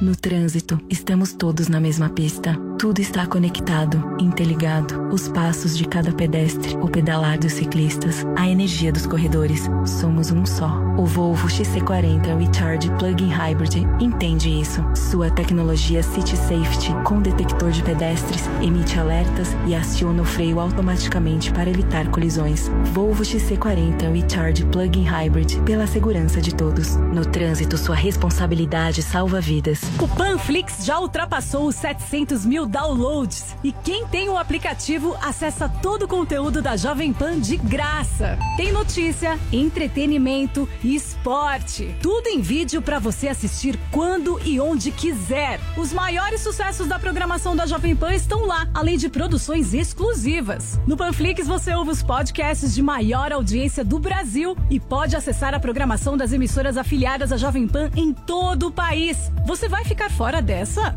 O Panflix é de graça e está disponível para iPhone e Android. Vá agora na loja de aplicativos e faça o download. Jovem Pan, a rádio que virou TV. Mas fica bem, meu riso fácil. Transforma em samba nosso choro num abraço. Mas fica bem, meu riso fácil. Transforma em samba nosso choro no carinho dos seus braços. Eu te dizer. É sobre todas as poesias que só canto pra você quando é amor. Meu corpo balança. E desde que você chegou pra ser feliz, a gente dança. Mas fica bem, meu riso fácil. Transforma em samba nosso choro num abraço. Mas fica bem,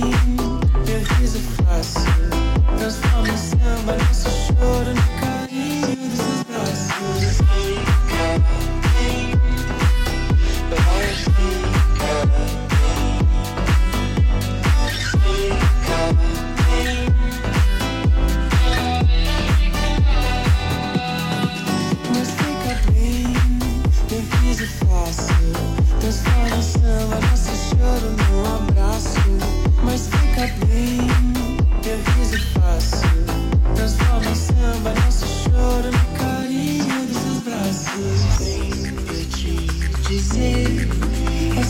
Das poesias que só canto pra você quando é amor.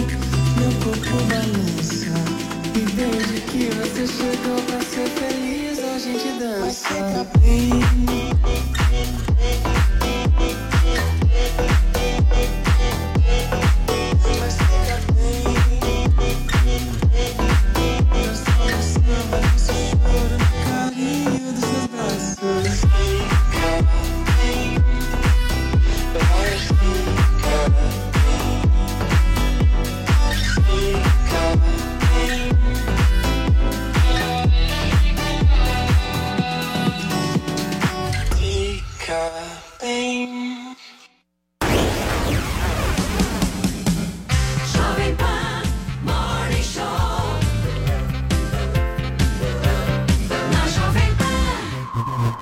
Muito bem, minhas excelências, nós estamos de volta aqui na programação da Jovem Pan neste início de semana, hoje segunda-feira aqui com o nosso Morning Show. E olha, eu tenho certeza absoluta que você que nos acompanha no rádio, no YouTube e na Panflix quer ganhar mais dinheiro. E para isso é importante que você saiba e tenha bastante conhecimento sobre um assunto que a gente vai tratar agora aqui no Morning Show, que é a nova economia digital. Uma verdadeira revolução que está tomando conta do mundo inteiro e transformando para valer a relação com o dinheiro e também com todos os nossos investimentos. Vocês sabem muito bem que este programa gosta de receber pessoas que trazem boas informações. E boa informação, tecnologia, conhecimento é com ele. Carlos Aros, que prazer ter você aqui, Arinhos. Tudo bem? Tudo bem, Paulo. Bom dia pra você, pra todo mundo que nos acompanha. Pois é, essa economia tá bagunçando positivamente o mercado, porque a gente teve aí num histórico aí ao longo dos últimos anos transformações importantes nos modelos de negócios de diversas empresas, o que já faz parte dessa nova economia, a chegada de novas plataformas, de novos serviços que tem como premissa simplificar a vida das pessoas e tornar de alguma maneira, não é, a rotina dessas pessoas mais simples, com mais opções. O que, que são essas opções? Antes eu tinha apenas uma empresa que me permitia fazer tal coisa. Agora eu tenho outras quatro, cinco do mesmo segmento que competem ali tentando oferecer melhores experiências. Com o universo dos investimentos, a mesma coisa. E aí todo mundo começou a descobrir os nomes aí de várias dessas criptomoedas, os criptoativos. A mais famosa delas, o Bitcoin. Mas tem outras, tem o Ethereum, por exemplo, enfim, você tem uma série de criptos que A vem. mais famosa é Bitcoin. A mais famosa é o Bitcoin, que vem causando aí é, curiosidade, porque várias empresas começam a dizer: não, em breve vamos aceitar pagamentos em Bitcoin e tal. Talvez o Bitcoin não seja essa moeda para pagamento, como a gente tem aí com o real, com o dólar, mas é uma excelente opção de investimento. Muita gente tem apostado nisso para mergulhar nessa nova frente. Muito bem, e quem está aqui com a gente hoje, a gente fez questão também de convidar, é o Bruno Milanello, do Mercado Bitcoin. E a gente vai começar bem do início, Bruno. Primeiro, obrigado de você estar aqui, um prazer enorme estar recebendo você aqui no Morning Show. Mas eu queria que você pudesse facilitar um pouco a comunicação para quem está nos ouvindo, porque esse é um mundo que acho que gera dúvidas, incertezas e a galera precisa entender que esse é o futuro.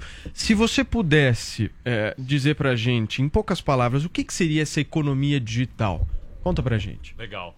É, a economia digital ela é uma transformação da tudo aquilo que a gente viu de, no, no mercado tradicional, transformado e levado para o mundo digital, né? É, móvel, de uma maneira transparente, de uma maneira que você pode levar para os vários locais da onde você for viajar, onde você for morar, enfim, o que você for fazer. Então, assim, a mobilidade eu acho que é a grande palavra aí desse mundo digital, né? E Agora, e, e por que, que o mercado Bitcoin é uma plataforma para quem quer dar o seu primeiro passo? Porque eu conheço muita gente, muita gente que nos acompanha, nós temos uma audiência, inclusive feminina, de senhoras maravilhosas, Carlos Aros, que nos acompanham, que já ouviram falar, sabem que existe, mas falta aquele, aquele empurrãozinho. Por que, que o mercado Bitcoin pode ser uma boa? Vamos lá, eu sempre costumo é, fazer uma comparação que quando você vai fazer algum investimento, inclusive em criptomoedas, você sempre faz a sua lição de casa, né?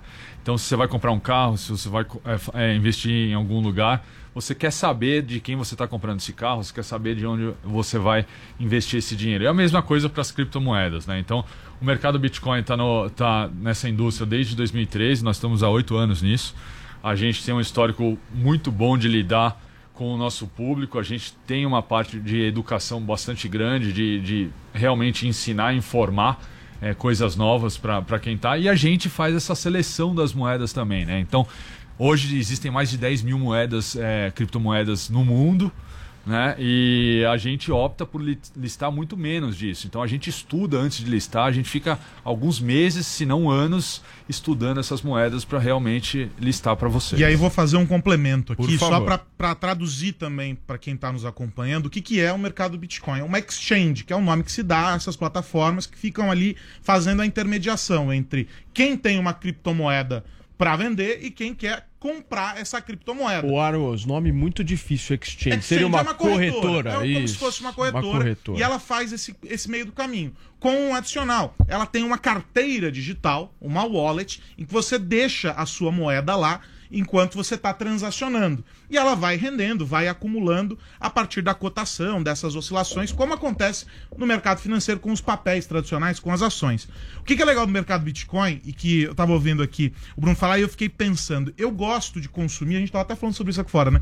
Eu gosto de consumir os materiais informativos que o mercado Bitcoin ah, produz ah, e que estão disponíveis no site do mercado Bitcoin, com eh, dados, com análises, com eh, perspectivas e projeções sobre a caminhada desses ativos. Então, mais do que simplesmente sair comprando não é, os ativos, você está entendendo o que você está fazendo para poder fazer as escolhas mais acertadas para o teu perfil de investimento. E tem um outro dado, e eu descobri isso conversando com o meu amigo Tota, eh, que trabalha com, com, com o Bruno.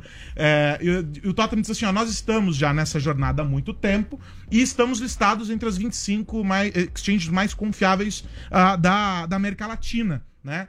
E tem um detalhe. Acabou de virar unicórnio. Vocês estão importantes O pra que, que caramba. significa isso, Aros? Unicórnios são as startups que passam do bilhão ah, de, de dólares como, como avaliação, aí, como, como valor de mercado. Então são os 10, ah, o mercado Bitcoin está entre os 10 maiores da América Latina.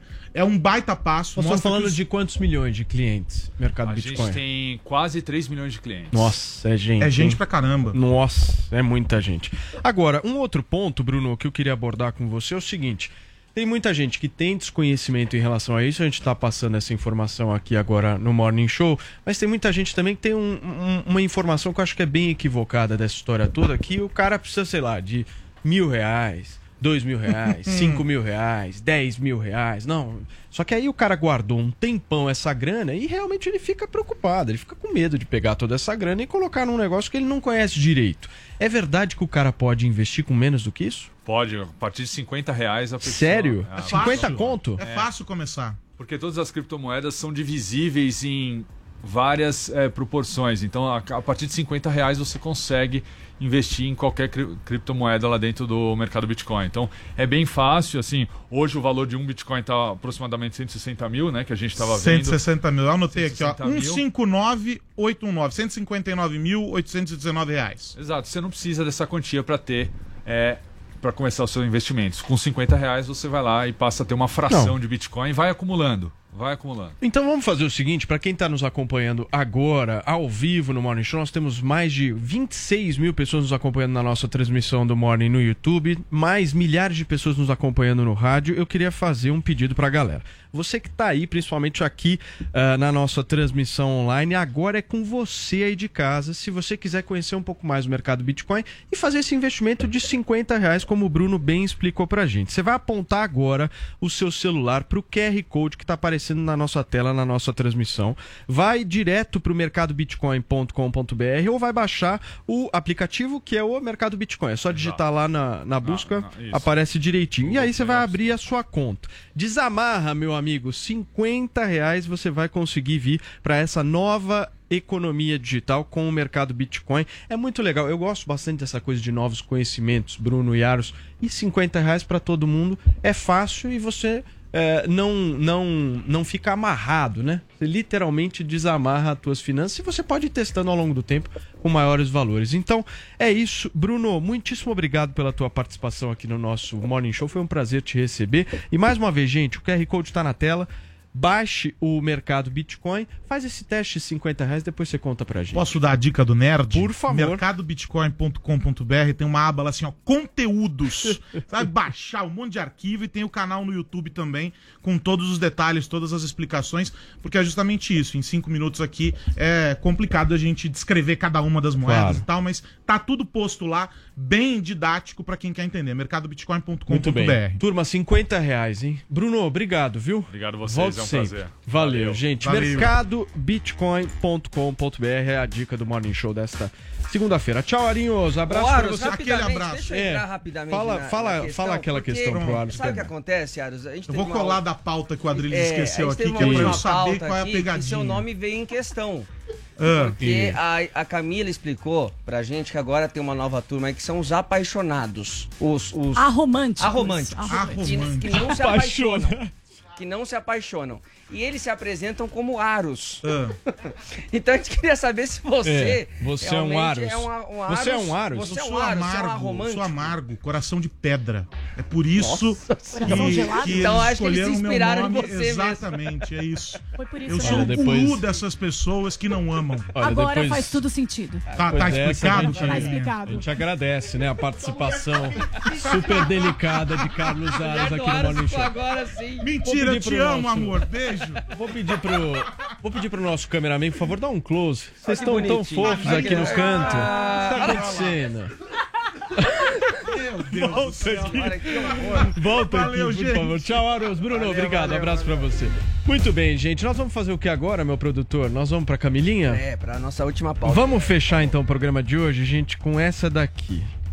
Em um texto publicado na rede social, a cantora Britney Spears afirmou que não pretende voltar aos palcos tão cedo. Isso tem a ver com aquela história da tutela, né, Cá? Tem sim, Paulo. Olha, no último domingo a cantora Britney Spears ela fez um desabafo na sua rede social alegando que não voltará aos palcos tão cedo. E no post ela já deu uma declaração bem forte dizendo o seguinte em inglês. Mostra o post aí pra gente, só pra vocês verem que forte.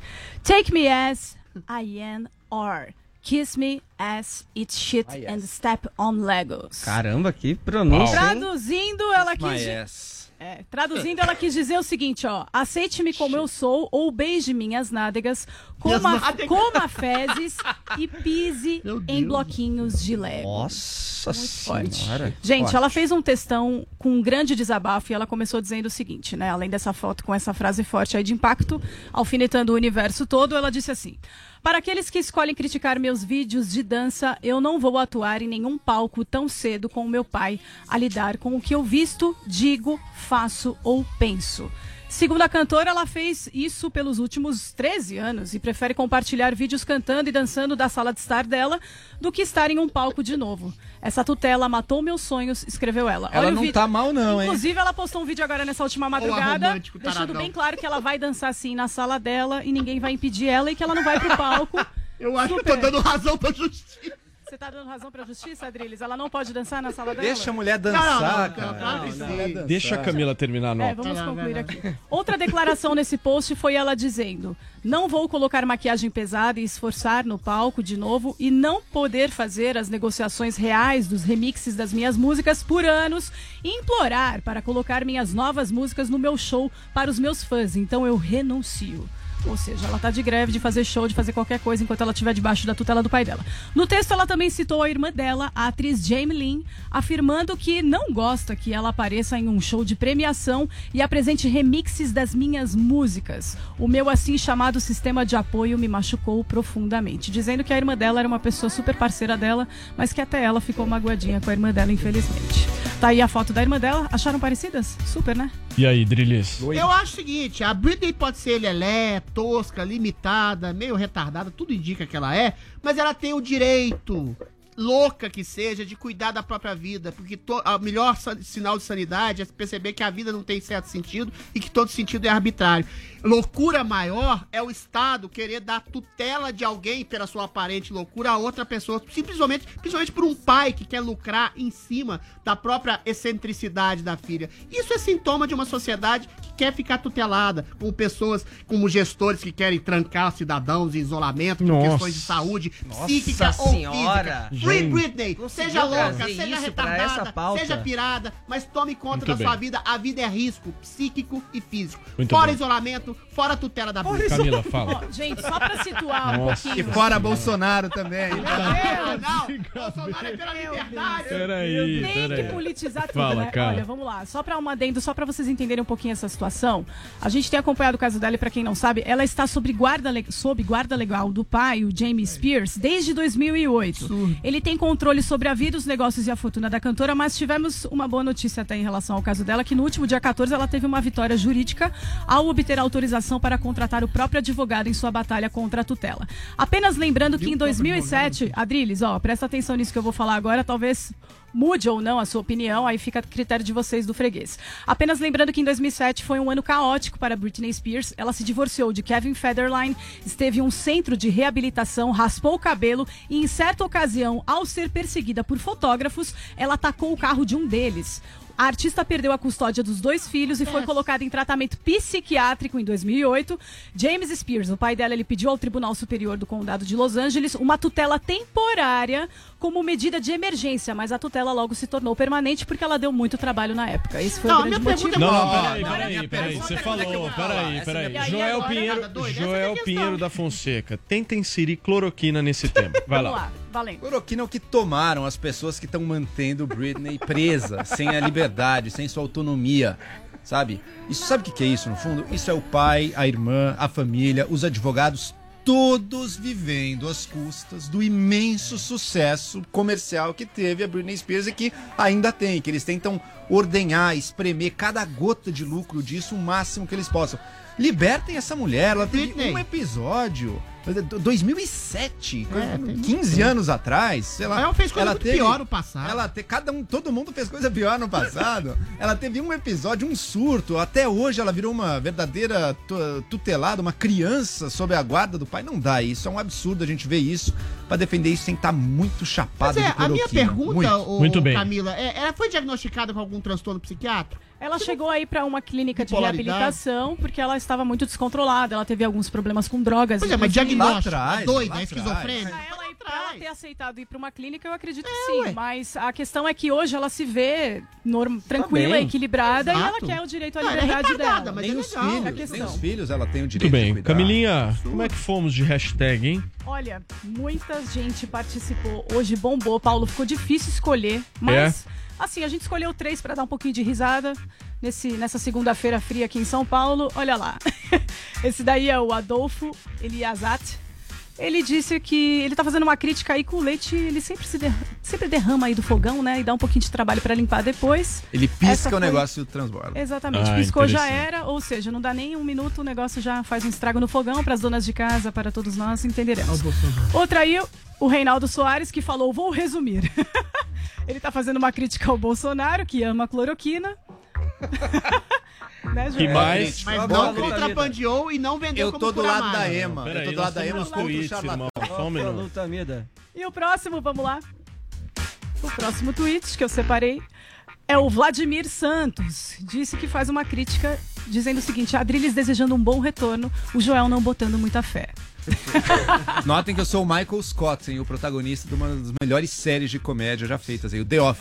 Maravilhoso. É maravilhoso. The Office é maravilhoso. Muito e é bem. isso, e por hoje é só. Muito bem, turma. Acabamos por hoje? Acabamos, Paulo. Nossa senhora, ô Joel, você Meu voltou. Deus. Voltei Ele, com ele tudo. prometeu Cloroquinado não. Cloroquinado. Vacinado. Vacinado. A chinesa não pode ir pra. França. O A caos Suíça eu voltou. posso. Pra O Suíça. tumulto voltou ao Cuidado a reinfecção, hein? Acontece. Turma, a gente fica por aqui na. Na, na volta, não, porque nós não vamos voltar. Vamos voltar. Amanhã Só a gente você volta, né? Não, amanhã a mais tarde gente volta. volta, amanhã a gente volta. Tchau, turma. Um beijo pra vocês.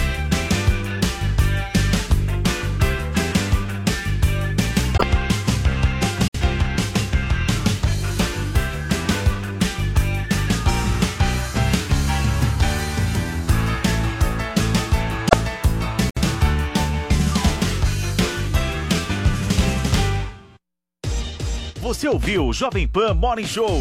Oferecimento Loja e 100. 69 anos realizando sonhos. Ainda Dando nossa energia para um futuro cada vez melhor. As lojas 100 estão colocando painéis solares em todas as suas lojas. No centro de distribuição futuro vai ser nota 100. Loja 100, 69 anos. Ainda bem que tem. Os grandes nomes da música. Todo. Você sabe, as informações relevantes do mercado financeiro bem cedinho é só comigo. Eu sou Pablo. Vai Marés dos Mercados para que você possa criar a sua melhor estratégia de investimento. Invista em você. Acesse newcursos.com.br. Na lei de improbidade administrativa que está em votação no Senado, pode ser um retrocesso? A corrupção no Brasil pode piorar? Hoje, nove e meia da noite. O ad... Bom dia pra você, 11h33.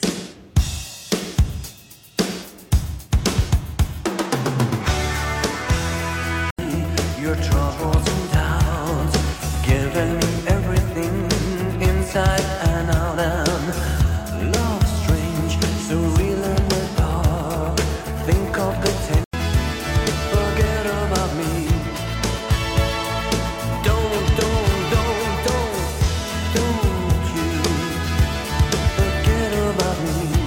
Hello, it is Ryan, and we could all use an extra bright spot in our day, couldn't we? Just to make up for things like sitting in traffic, doing the dishes, counting your steps, you know, all the mundane stuff. That is why I'm such a big fan of Chumba Casino. Chumba Casino has all your favorite social casino style games that you can play for free anytime, anywhere with daily bonuses. That should brighten your day a little. Actually, a lot. So sign up now at chumbacasino.com. That's chumbacasino.com. No purchase necessary. Group. Void were prohibited by law. See terms and conditions. 18 plus.